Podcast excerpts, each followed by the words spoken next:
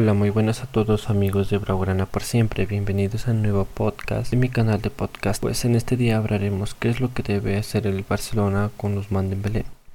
Bueno, la situación que está atravesando Usman Dembélé es bastante complicada, porque no está una forma adecuada que el Barcelona prefiere y por eso en el último partido contra Getafe que salió de titular lo miré muy flojo al momento de superar a su rival o hacer jugadas decisivas.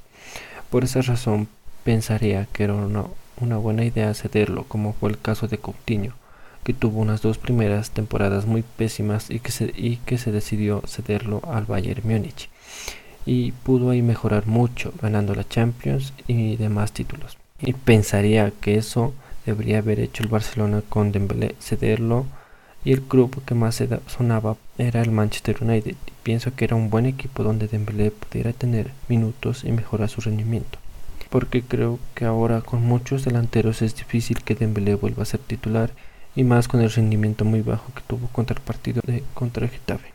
Pues esperaría que el Barcelona logre cederlo en el mercado de invierno a un buen equipo donde pueda demostrar todas las habilidades que él posee y luego regrese y dependiendo de su estado de forma que se encuentre pueda que el Barcelona formara una dupla de ataque muy buena con él porque como lo sabemos quizás Messi pueda dejar al Barcelona al finalizar esta temporada y una buena variante sería Dembélé para ocupar el vacío que dejará Messi y que el Barcelona no pierde demasiado con la idea de Messi.